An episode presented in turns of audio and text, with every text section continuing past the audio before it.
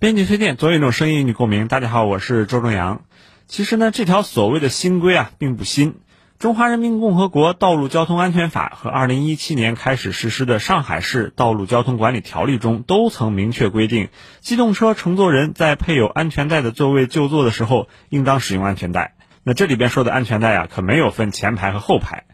而且专家也表示，对于后排乘客来说，安全带真的有保护作用。在交通事故中，如果成员没有系好安全带，在碰撞力的这种冲击下呢，成员将会从这个座椅上飞出，与车辆的顶棚内饰仪表板呢发生碰撞，更甚者呢将会从这个风窗玻璃飞出，致这个成员发生这种重伤或者死亡的这种现象。那么，只有系好安全带，成员才能被有效的束缚在座椅上，那么车辆其他的安全配置呢才能正常的发挥作用。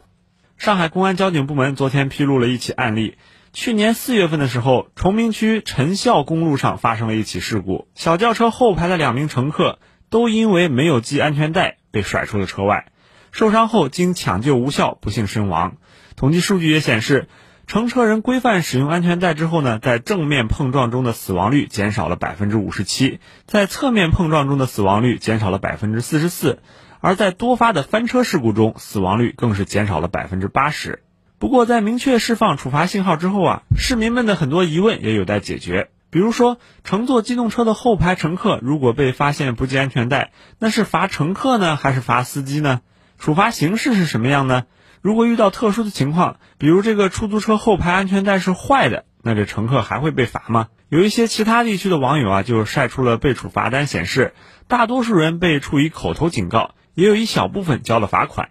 现在上海公安交警部门还没有发布对后排乘客未系安全带的处罚细则，有关负责人表示，后续会做出进一步的解释。不过呢，有媒体记者就采访了一线执勤交警，得到了一些信息。目前对这一违法行为以警告、教育等柔性处罚手段为主，后续不排除罚款处罚的可能。不管怎么说，安全带是生命带，交通安全面前可不分前后排。